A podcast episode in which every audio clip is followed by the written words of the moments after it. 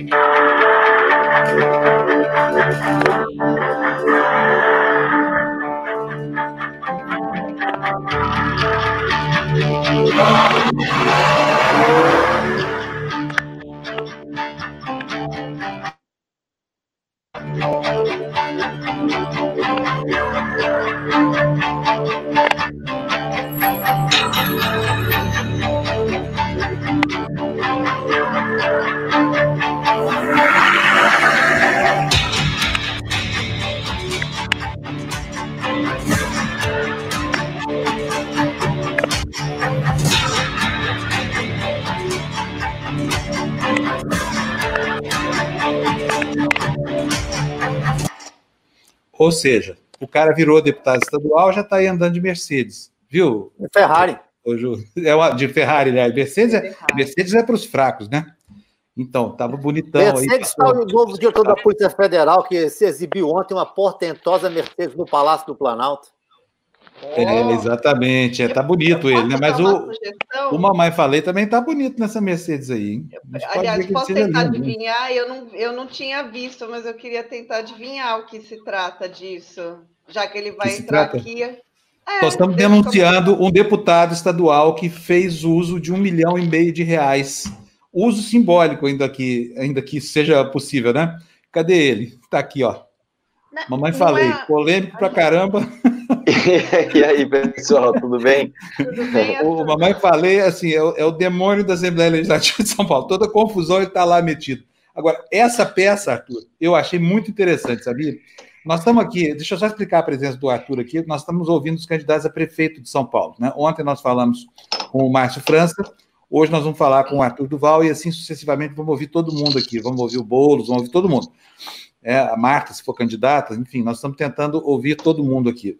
Arthur, o que, que você estava fazendo dentro de uma, de uma, Ferrari dessa aí? Que diabo de coisa? Você pregava assim a, o, a humildade máxima, essa coisa que não gastava dinheiro público tudo mais? Tudo bem, pô, obrigado aí pelo convite mais uma vez. Na verdade, eu acho que é, esse vídeo, a, a, intenção dele é justamente despertar curiosidade em primeiro lugar, né? E aí depois tem o desfecho, que na verdade você deixou de fora, que foi bem legal, justamente para poder explicar aqui, matar a curiosidade de quem está assistindo. É, essa Ferrari, ela simboliza aquilo que eu economizei em apenas um ano de mandato. Então, o que eu fiz? Eu aluguei essa Ferrari, fiz esse vídeo, né? É, uma, é um vídeo de propaganda uh, da minha postura dentro da Assembleia Legislativa. Então, em um ano de mandato, como eu sou o deputado mais barato, eu sou o que menos tem é, é, funcionário, eu sou o que menos é, usa uh, todos esses penduricalhos que a gente vê, auxílio moradia, gabinete externo, auxílio saúde, isso e aquilo e aquilo outro, eu resolvi fazer um vídeo para mostrar que se um deputado só, em um ano de mandato, consegue economizar o equivalente a uma Ferrari, você imagina 94 deputados durante quatro anos, né? Então, uma legislatura de deputado, acho que dá para você, pelo exemplo, economizar muito dinheiro público. Acabou de, acabou de correr aqui na, na, na Assembleia Legislativa a votação do, da redução do salário, né, e da redução das verbas de gabinete dos deputados, e vou te falar que foi uma coisa muito difícil, muito penosa, mas no final das contas passou, e eu acho que é esse tipo de atitude que faz com que a gente consiga cobrar com mais veemência uh, os deputados que usam aí sua verba parlamentar na sua totalidade, etc. Muito bem, vou colocar, na, claro, vou passar para você mesmo, Ju. Pode, Porque, pode falar. É, a, a Câmara fez essa redução já, né, a Câmara de São Paulo, e fez Assembleia. 30%. Não, a Câmara, Câmara Municipal. Não, não, ah, foi, Câmara foi Municipal, mesmo. Câmara Municipal, isso, é. Já fez, em 30%.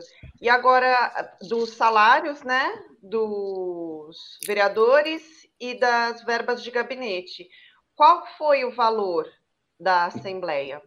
Então, na Assembleia, o que aconteceu? É toda uma trajetória, né? É, logo que veio essa, esse essa pandemia, né? É que aqui pode falar pandemia, eu tô tão acostumado a não poder falar em vídeo de YouTube que você fala, ele, ele, ele corta teu vídeo, mas uh, aqui pode falar. Uh, de, logo que chegou essa notícia da pandemia, a primeira coisa que eu fiz foi fazer uma indicação para o governador para que se utilizasse toda a verba que eu economizava no meu gabinete para a saúde. Só que indicação ela não tem força de lei, né? Ela é simplesmente uh, uma, uma dica que você dá para o governador. A partir dali, eu comecei a fazer pressão e quando surgiu essa ideia de fazer um PL gigante, com todas as sugestões de todos os deputados, eu fui o deputado que deu a sugestão para reduzir o salário de todos os eh, deputados e servidores da Assembleia em 50%. O que acontece foi que a mesa da casa apresentou um projeto separado do projetão, né? E justamente nesse sentido. Então você tem uma redução ali uh, do salário dos deputados, da verba de gabinete e do salário dos assessores.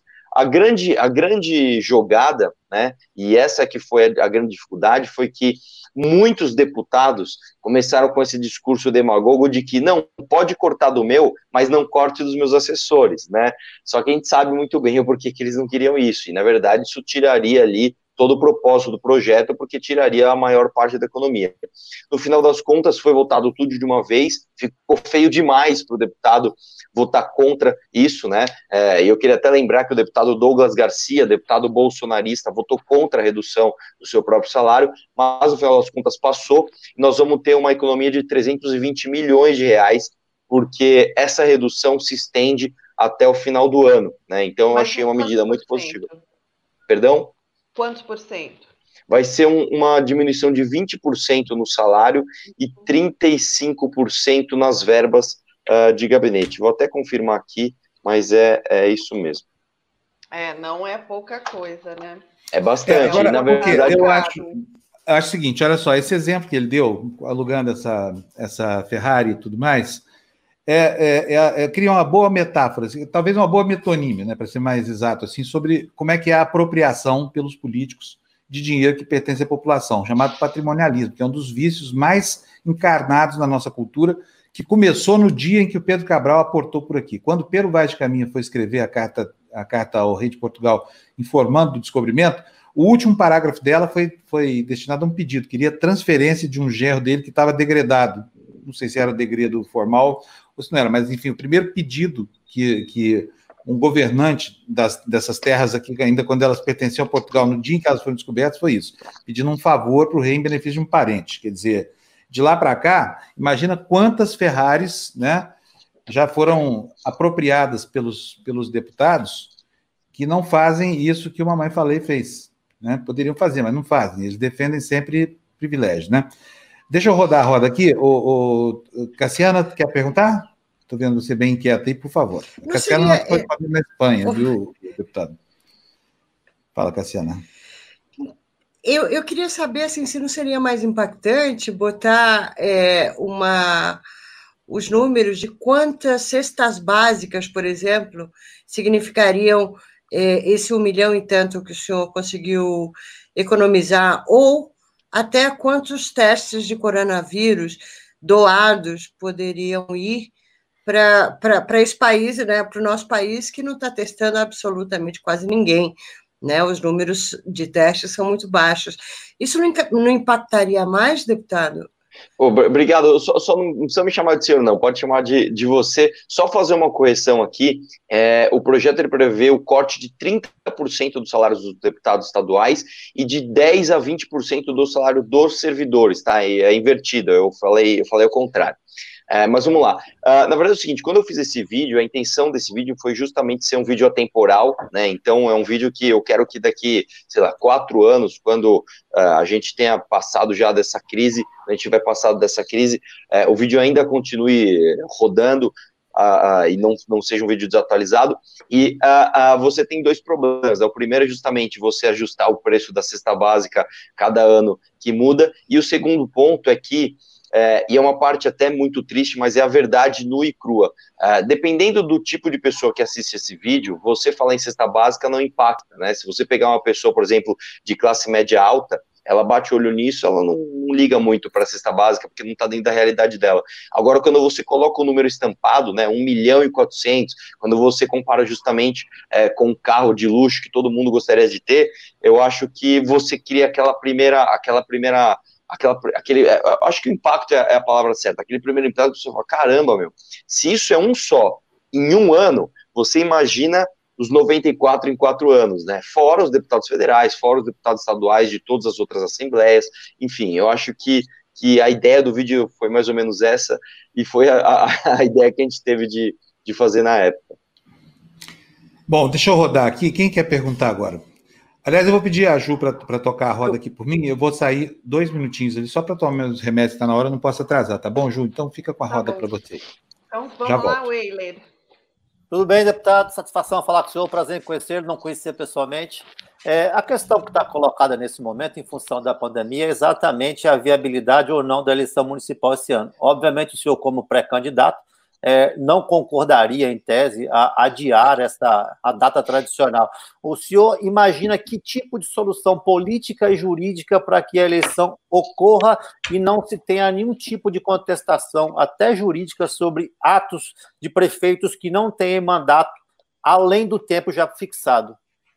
Olha, o ministro do TSE, ele diz, né, é, que não vê ali é, grandes chances, mas vê um risco real uh, de, da eleição ser adiada. Eu acho que seria uh, um egoísmo da minha parte querer estipular ou dizer uh, quando que a eleição deve ser feita, quando eu sou um pré-candidato e você tem um monte de pessoas técnicas sem interesse direto nisso para tomar essa decisão, né? Eu acho que ela tem que ser uma decisão completamente técnica, sem nenhum tipo de influência dos pré-candidatos e, sinceramente, é, eu pessoalmente não vejo problema no adiamento para a minha estratégia eleitoral. Né? Eu, eu, eu não trabalho com campanha tradicional, não trabalho com uh, esse tipo de. Com, peraí que meu celular apagou aqui, foi. Eu não trabalho com, com campanhas tradicionais, a gente tem uma atuação uh, em rede social, que, que, é bastante, que mostra bastante da nossa atuação parlamentar e da nossa atuação enquanto militante. Então, para mim, faria pouca diferença. A única questão que nós temos que ver é a questão constitucional, porque você, mesmo que você vá adiar, você tem um prazo para adiar, você não pode prorrogar o mandato de quem está uh, no poder. Então, por exemplo, de maneira nenhuma você poderia prorrogar essa, essa eleição para o ano que vem. Ela tem que ocorrer esse ano, porque é, é, a Constituição prevê que você não pode ter um mandato de prefeito por mais de quatro anos. Então, essa questão técnica, jurídica, legal, eu nem saberia te responder exatamente. Mas, novamente, eu acho que a decisão ela tem que ter ser tomada de maneira técnica, em vista sempre da proteção à vida em primeiro lugar. E eu acho que seria, e eu acho que é um egoísmo se algum pré-candidato aparecer aqui cheio de opiniões ou cheio de, de vontade de, de manter ou, ou mudar a eleição ao seu bel prazer. Mas, deputado, é exatamente isso. Acho que a questão que se coloca ela, ela está um pouco além é, das estratégias ou pretensões individuais quaisquer candidato no país inteiro. É a questão da legitimidade conferida pelo voto. A delegação que foi dada, ela se esgota no dia 31 de dezembro desse ano. Portanto, qualquer ato posterior a essa data, ele teoricamente ele é nulo. Então, é, é, o senhor, como deputado, como um, um, tem uma equipe, provavelmente, apesar dos gastos que, econom, que economizou e tal, não Sim. teria nenhum tipo de sugestão, pra, porque o senhor vai disputar a prefeitura da maior capital do país. É, isso, especificamente na decisão, tem peso. O senhor não teria nenhum tipo de sugestão, algum tipo de encaminhamento é, para tentar cobrir esse vácuo jurídico que se anuncia? Eu acho que não, não porque é o seguinte, uh, novamente, eu acho que essa decisão ela tem que ser tomada, em primeiro lugar, com a leitura de cenário técnica. Eu acho que a gente tem que ver o número de uh, infectados, o número de mortes, como que a gente está conseguindo lidar, se o, a gente vai ter conseguido finalmente achatar a bendita curva. A gente vê que no mundo que a gente vive hoje, com a internet, com tanta informação, você vê um monte de coisas rodando que são coisas completamente absurdas. Então, enquanto um fala assim, ó, a gente não está conseguindo achatar a curva, então abre tudo. O outro fala, não, a gente já achatou, então continua abrindo tudo. Aí, de repente, sai lá o Atila e a Marino falando que não, puta, a gente vai ter um milhão de mortos. Então, eu acho que é, nesse momento, sou imaturo da minha parte é, querer agora, no mês 5, falar ou não se a eleição deve ou não ocorrer no mês 10, sendo que a gente não tem ali, além de modelos matemáticos, uma previsão exata de, de como vai estar o cenário da saúde no país. Deputado, é que o calendário eleitoral já está correndo, as datas já estão vencendo. É, na verdade. Sim, não, essa parte, inclusive. Perdão, só completando, essa parte das filiações, inclusive, é, a, a, minha, a minha história para conseguir essa candidatura, ela passou necessariamente por conseguir um novo partido, e a partir do novo partido consignar um diretório municipal e a partir dali formar uma chapa do zero. Então nós tivemos uma, assim, um trabalho tremendo, foi muito difícil, tivemos muita dificuldade justamente porque o cartório fechou no meio desse período, então, por exemplo, nós temos pré-candidatos que são de outros municípios que se mudaram para cá e ainda não conseguiram a sua assinatura registrada em cartório. Então está uh, ah, ali com um protocolo no TSE dizendo, olha, eu tentei, mas o, o, o cartório não abriu. Então, uh, o prazo que foi dia 4 do 4, a gente fez de tudo para cumprir, conseguimos fechar nossa chapa, né? Ainda bem que nós conseguimos fechar todo mundo, mas eu acho que não é hora nesse momento para um pré-candidato a prefeito ficar falando de quando que deve ser a eleição, sendo que eu sou um cara que entende uh, teoricamente da minha da minha campanha e não da, da, do que vai acontecer na saúde do Brasil. Então, eu, eu não me sinto capaz de, de, de opinar sobre isso, principalmente por eu ser parte interessada. O Milton Blythe queria falar também. É que só um comentáriozinho, eu entendo que o Weiler quer dizer também, entendo o ponto do deputado, e eu acho que uma pergunta fácil diante disso era assim: o senhor não se importa se o Bruno Covas continuar exercendo o mandato do qual ele ao qual não lhe foi conferido por um tempo maior? Então é uma, eu acho que é uma preocupação nessa linha também, né? Não, não, isso com certeza. Como eu falei no começo, na verdade, assim, que a gente não pode deixar isso, eu acho muito difícil que aconteça, porque seria uma quebra de precedente, eh, seria a abertura de um precedente muito perigoso. É, a gente não pode deixar de jeito nenhum que a eleição vá para o ano que vem. Eu acho muito difícil que isso aconteça, porque justamente a gente não pode deixar que um mandatário é, de quatro anos tenha a sua, a sua extensão no poder. É, de maneira antirrepublicana. Eu não acho que isso vai acontecer. Por isso, eu pessoalmente não tenho essa preocupação. Eu não acredito que isso, é, que haja chances disso acontecer. É, o próprio uh, presidente do TSE diz que uh, se houver algum tipo de adiamento, provavelmente será para dezembro desse ano. Eu, eu queria. Boa tarde, deputado. Boa tarde, porque eu estou aqui, na, aqui em Paris. Uh, então, eu, aproveitando o, gancho de que eu estou aqui, uh, para lembrar que nós tivemos eleições municipais aqui na França uh, no início desse, desse ano, no mês de, de, de março, e houve o, o, primeiro turno da, das eleições municipais. Esse primeiro turno foi mantido, apesar de uma polêmica muito grande, apesar de inúmeras críticas que o próprio uh, Emmanuel Macron acabou aceitando. Ele disse que realmente houve um erro uh, em uh, realizar esse primeiro turno eleitoral, porque é, é, óbvio que houve casos de infecção durante este primeiro, esse primeiro turno, durante a, a eleição, e uh, então se resolveu a situação da seguinte maneira: no segundo, esse segundo turno uh, para eleger então uh, prefeitos e, e, vereadores, etc. Esse segundo turno foi adiado. Adiado quanto tempo? Sine die. Nós estamos numa situação excepcional. Nós estamos numa situação de crise, de crise sanitária eh, que é totalmente inédita. Não? Então, eh, o que fazer? É verdade que aqui eh, o, o poder fez, fez votar o estado de emergência. Então, o estado de emergência lhe dá esse, esse direito de adiar as eleições. Então, o segundo turno foi adiado sine die. E o mandato dos, dos prefeitos que uh, estavam, uh, que estavam atuando normalmente continua, continua a correr. Então, dizer que eu não, não, o senhor utilizou há pouco o termo antirrepublicano. Eu acho que não é antirrepublicano de jeito nenhum. Eu acho que precisa se encontrar a forma jurídica para que isso, isso aconteça, se essas eleições sejam adiadas, caso, obviamente, seja de uma necessidade premente, ou seja, se colocar vidas em risco, a resposta é não. Pura e simplesmente não. Não pode haver eleições. Porque colocar. Porque então, senão a gente vai ficar na mesma situação em que nós vimos hoje no, no, no jornal O Globo. Ou seja, atitude do presidente Jair Bolsonaro fez com que, uh, ao menos, uh, 10% dos casos de infecção com coronavírus se devem, então, às suas palavras e aos seus atos. Então, crimes desse tipo devem ser evitados e aí seria, entre aspas, é claro, um crime eleitoral, entre muitas aspas. É, a minha posição é essa. O que, que o senhor acha?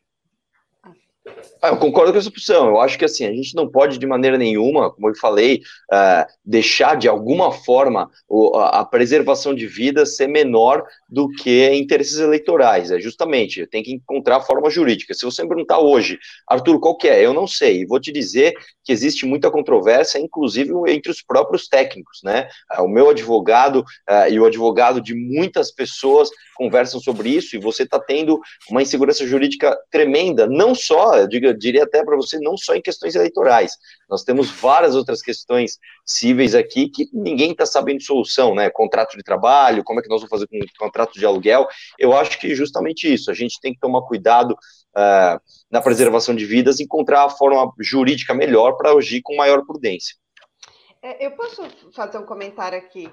E eu acho, é, Milton Wheeler, é interessante o caso do Arthur, porque ele, na verdade, se beneficiaria até de uma conjuntura em que as pessoas não pudessem necessariamente fazer campanhas no, no, corpo a corpo, porque ele é um candidato que, sobretudo, utiliza redes sociais, ele já é de uma nova linhagem, ele é um outro estilo de candidato eu acho até muito decente você ter essa postura de, de aguardar a posição de outros técnicos, enfim, de, eu entendo isso, mas você é um dos que se beneficiaria se as eleições fossem é, mais digitalizadas, né? Ah, com certeza. Isso, na verdade, assim, nós, nós temos essa, essa, essa premissa. Acontece que nós temos uh, outras questões, né? A gente não pode olhar para uma eleição majoritária, você não pode olhar só para a sua própria eleição. Você tem ali a eleição de toda a chapa que você quer uh, como, como uma base auxiliar, todas as pessoas ali uh, que, que concordam mais com as suas ideias do que com a de outros candidatos. Então, eu nem saberia te dizer essa conta eleitoral, se para os candidatos à vereança da minha chapa é, isso é mais positivo ou mais negativo, ou se para outros candidatos que pensam completamente diferente de mim, isso ajuda mais ou atrapalha. Vou ser sincero para você, é, a gente correu muito para cumprir o prazo, que foi dia 4 de abril, e foi muito difícil, foi extremamente penoso você, no meio de toda essa crise, conseguir fazer isso, mas hoje é, é, eu acho que as nossas preocupações eleitorais elas são mínimas, elas, são, tem, elas têm que ser mínimas é, se você pensar a crise que nós estamos vivendo, né? Todos os dias aqui é, a gente acorda e vê é, a primeira coisa que, cara, deixa eu ver quantas pessoas é, foram vitimadas ontem, deixa eu ver o que está acontecendo. Aí você vê notícia do presidente fazendo bobagem, aí você vê notícia do governador enrijecendo. Uh, uh, medidas para o isolamento social. Então, assim, eu acho que é, a, a, eleição, o tema eleição hoje, sinceramente, ele está um pouco pequeno em relação ao problemaço que nós estamos enfrentando, que é muito maior que isso. O ele iria falar, né? Sim, é, é deputado, é, fazendo um, um, uma comparação aqui, há um deputado federal, hoje senador, que tem uma carreira muito parecida com a que o senhor vem é, propagando aí em São Paulo. É o deputado, ex-deputado Regufa, obviamente um senador em que o princípio da, da evolução política dele sempre foi esse, de que eu não gastei, eu não contratei, eu economizei. E o que se questiona dele hoje, depois de um mandato de federal e agora na metade de um de senador, é, já quase expirando o prazo, quer dizer, é, muito se questiona dele em relação ao seguinte: o que o senhor não fez, a gente sabe. Agora, o que o senhor fez? O senhor não teme, é, não teme esse risco de, uma, de ser criticado por uma abstinência e ficar só nessa, nessa pregação de não fiz, não comprei, não gastei, não contratei, eu não paguei nenhuma assessoria, enfim. O senhor não, não acha que pode, pode ter, correr esse risco? Posso, posso, Com certeza. Posso completar, deputado?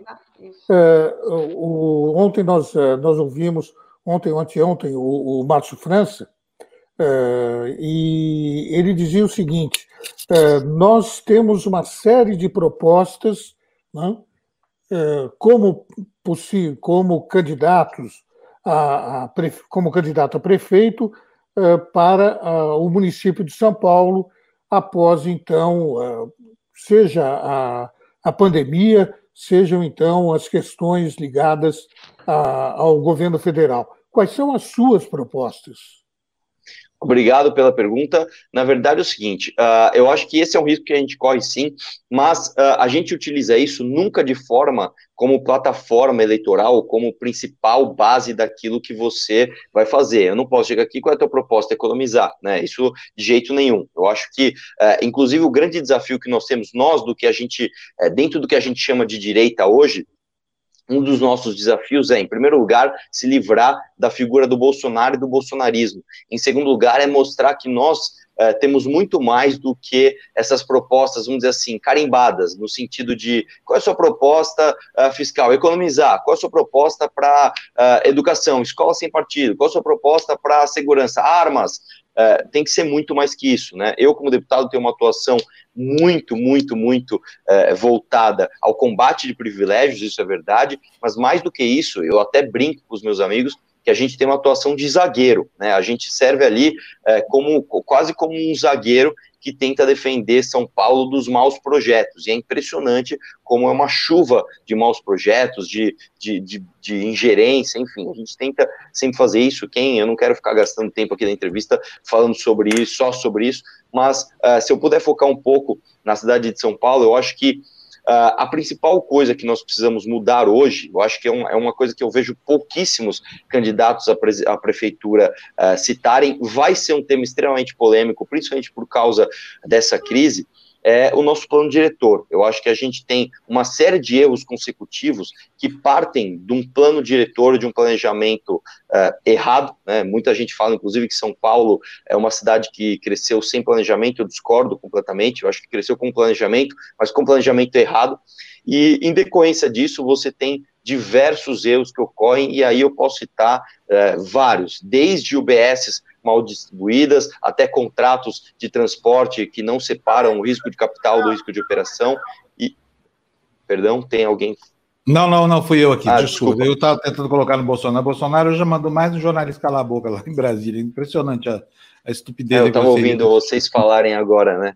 É, não acompanhei isso. Mas, enfim, eu acho que você mexendo finalmente no plano diretor de São Paulo, que tem um histórico ali absurdamente contra tudo aquilo que a gente quer, eu acho que você consegue, a partir dali, mexer em várias outras áreas uh, da cidade.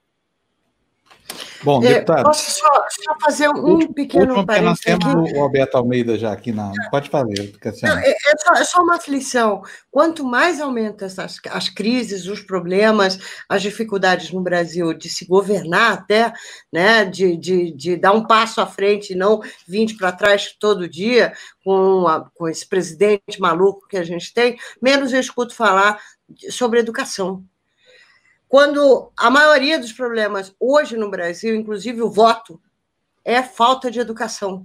Então, assim, é, tem muitos problemas, né, deputado? Até chegar essa eleição, se vai acontecer, se não vai acontecer. Mas é, é só uma aflição. E, e, eu peço desculpa mas falar assim, mas é isso mesmo. Eu fico muito aflita quando todas as, as, as, as aflições alheias a, a, que eu escuto é, e principalmente de políticos, hoje fala-se muito pouco em educação. Olha, eu, eu, concordo com você. Na verdade, o que a gente vê, e esse é como eu te falei, um dos desafios que a gente tem com essa pecha de ser o candidato de direita, né? O cara olha para mim, tá escrito direita aqui na testa, o cara acha que a proposta para educação é acabar com doutrinação e fazer escola sem partido. E não é bem assim. Na verdade, a gente sabe que o município, inclusive, é reservado pela, pela Constituição o papel mais bonito né, da, da educação para o município. Sem partido, é, deputado, não sei se o senhor concorda comigo, antes da escola sem partido, é, é, discutir-se, é, teria que se estar é, discutindo escola com teto, com parede. Sim. Ainda em muitos lugares do Brasil, as escolas são, é, não tem nem teto nem parede.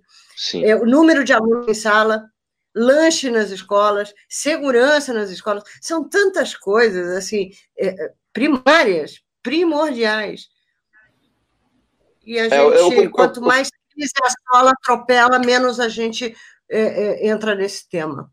Eu concordo com você, eu acho que é justamente esse o desafio que eu tenho que vencer, que as pessoas, infelizmente, colocaram, como te falei, uma, um rótulo em todo mundo que se diz ali da, de direita que você parece um bolsominion maluco e você acha que as propostas para educação têm que passar necessariamente por um discurso anti-establishment e anti-doutrinação, né? Uh, o que eu acho é que nós temos um problema muito maior. Como eu falei, uh, o município, ele tem é, o papel mais bonito que a Constituição reserva, que é o primeiro contato da criança com a educação. E eu acho que nós temos um problema que o Brasil fez escolhas erradas no sentido de como investir em educação. O Brasil é um dos países do mundo que mais investe proporcionalmente ao PIB em educação, mas investe errado. Né? Nós, infelizmente, investimos quatro vezes mais em educação superior, não investimos isso é, em educação básica, em educação ali. É, a, gente, a gente começa a construir a casa pelo teto. Né? Eu sou, eu, eu sou um, um, tremendo crítico desse modelo. Eu acho que a gente deveria é, desviar essa verba que está indo tanto para o topo da pirâmide, para o aluno que já chegou lá, para o aluno que já conseguiu buscar um ensino que o próprio nome diz que é um ensino superior, e jogar todo esse esforço, todo esse investimento para uh, os degraus antes dessa, dessa, dessa dessa escala de pirâmide. Eu acho que a gente deveria investir é, muito mais em educação. Chega, né, deputado?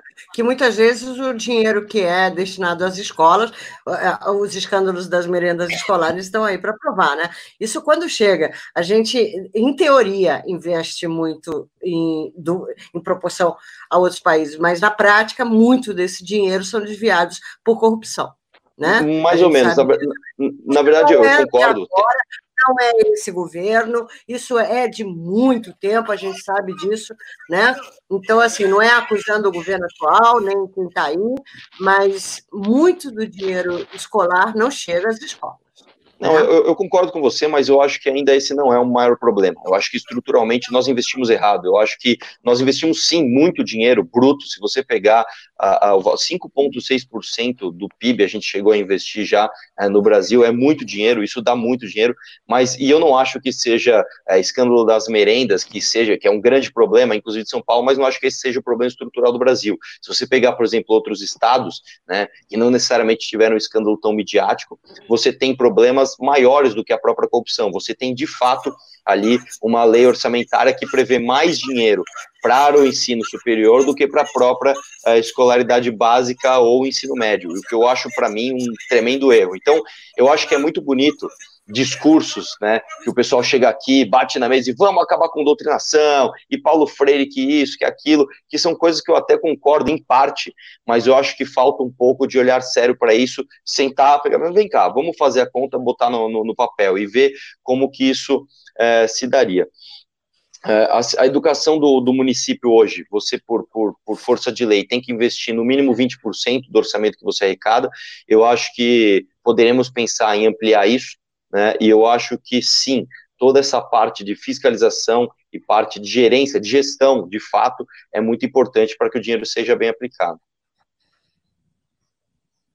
Para o Arthur, deputado, muito obrigado mais uma vez pela sua entrevista aqui. Vamos seguir acompanhando a evolução da campanha, saber se vamos ter, se não vamos ter eleição, que é mais importante de tudo agora, né? Não vamos ter se a pandemia não ceder. Mas se não tiver, se não tiver conseguido achatar a curva ou, ou, reduzir esse ritmo de infecção até lá, acabou o Brasil, né? Na verdade, é, Concordo é, com você. O presidente está fazendo um grande esforço para isso, né? o presidente, eu vou te explicar uma coisa. O presidente ele está fazendo agora, ele vai começar a fazer um grande esforço para se manter onde ele está e às custas de todos nós. Então, acho que assim, a partir de agora a gente vai começar a assistir um show de horrores, né, similar ao que a Dilma tentou fazer para se manter no poder. E eu acho que nesse caso ainda é mais emblemático, porque uh, uh, o presidente ele tem uma militância, eu diria peculiar, né, uma militância muito, muito, muito barulhenta. Já, Perdão, deputado, a gente já está no show muito, de horrores. Peraí, gente, vou mostrar para vocês. Aproveitar aqui que o Arthur está aqui ainda. Ele falou, como é que é mesmo? Militância, militância o quê, Arthur? Uma militância muito. Muito peculiar, para não, não peculiar. usar outras palavras. Vou mostrar para vocês o que, que aconteceu. É, identificaram aquele cara que agrediu as enfermeiras lá na, na, ah. na Praça dos Três Poderes, ah, chama sim, Renan. É da Damares. É, é do Ministério da Damares. Renan, o que, William? Não, ele seria, né? Ele nem lá ele vai trabalhar. Eu estou achando é. que, que deve ter é aí uma cota em cada, em cada ministério, em cada órgão público, né, de militantes do Bolsonaro, uma cota por debaixo dos panos, porque esse cara não vai trabalhar, então deve ter um monte. Né? Cuidado, porque deve ter uma Vamos cota ver. aí. Deixa eu mostrar aí para vocês. É para essas pessoas. É Renan o quê, Weiler? Sena. Renan Sena, né? Será indigno, que é indigno desse sobrenome. É Nossa. mesmo, hein? Olha só, vamos é ver. Sena com dois N's mesmo? Com, com... Não, acho que é um, é um N só. Ah, tá. Olha só o maluco do Bolsonaro aqui, como é que é. Olha só. Respeita o nosso deputado, respeita Estamos chegando na Globo Lixo. Foi ele também que colocou cartazes na frente da Embaixada da China, no início de abril. Sou Renan, da Igreja Batista do Vale. Estou muito feliz de estar aqui no Amor que Faz, sendo ferramentas de Deus, trabalhando para o Senhor, avivando a nossa fé. Eu acho que está Olha, só falar aqui, interrompi aqui, só para falar que eu peguei esse vídeo emprestado, tá aí. O, o canal se chama Desmascarando, tá? O vídeo não é nosso, é deles aqui. Estou usando aqui, estou fazendo uma, você, uma cortesia você, ad hoc aqui. Você vê, Fábio, que esse Renan desmente a própria chefe, né? Ela tem uma frase célebre dizendo que a gravidez só é um problema que só, só dura nove meses. Esse problema está é. durando mais de 50 anos, no caso específico desse, desse Renan Senna aí. Vamos ver aqui, vamos ver que, que, como é que se comporta o cristão de bem, o cidadão exemplar, boa família e o escambau, que esse marginal é. Olha aí. De estar aqui no Amor que Faz, sendo ferramentas de Deus, trabalhando para o Senhor, avivando a nossa fé. Eu acho que está resgatando uma situação que nós, como cristãos, deveríamos ter sempre, que é estar nas ruas fora da edificação, o corpo de Cristo trabalhando juntos, proclamando o reino de Deus. Para quem não viu o vídeo, em que ele atacou os enfermeiros hoje que pediam melhores condições de trabalho, confira as imagens. Põe o dedo para mim, Põe o dedo. Põe o dedo pra mim. Põe.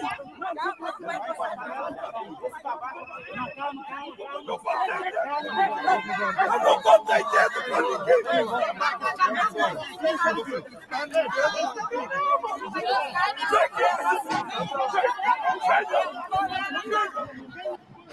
Quer gravar pertinho? Hoje vocês estão ganhando um salário mais ou menos, amanhã vocês ganham 50 dólares. 50 dólares. Pessoas, eu tenho filhos que são enfermeiros, eu tenho filhos que são médicos, e eles não estragam a nação. Não saio daqui. Eu não saio daqui. E vocês amanhã vão pagar por tudo que vocês estão fazendo com a nação, sendo covardes, se apoiando no que vocês estão fazendo. funcionais. São, isso mesmo. Vai ganhar 50 dólares. Vai ganhar 50 dólares. Vocês consomem o nosso fruto do Isso suor mesmo. de construirmos essa nação. De que os empresários param trabalhando nessa terra, vocês não recebem mais. Vocês não recebem mais. Esquerdopata. É só isso. Gravou direitinho, Esquerdo Esquerdopata. Bem direitinho, tá bom? Esquerdopata. Vocês vão perder. Vocês vão perder.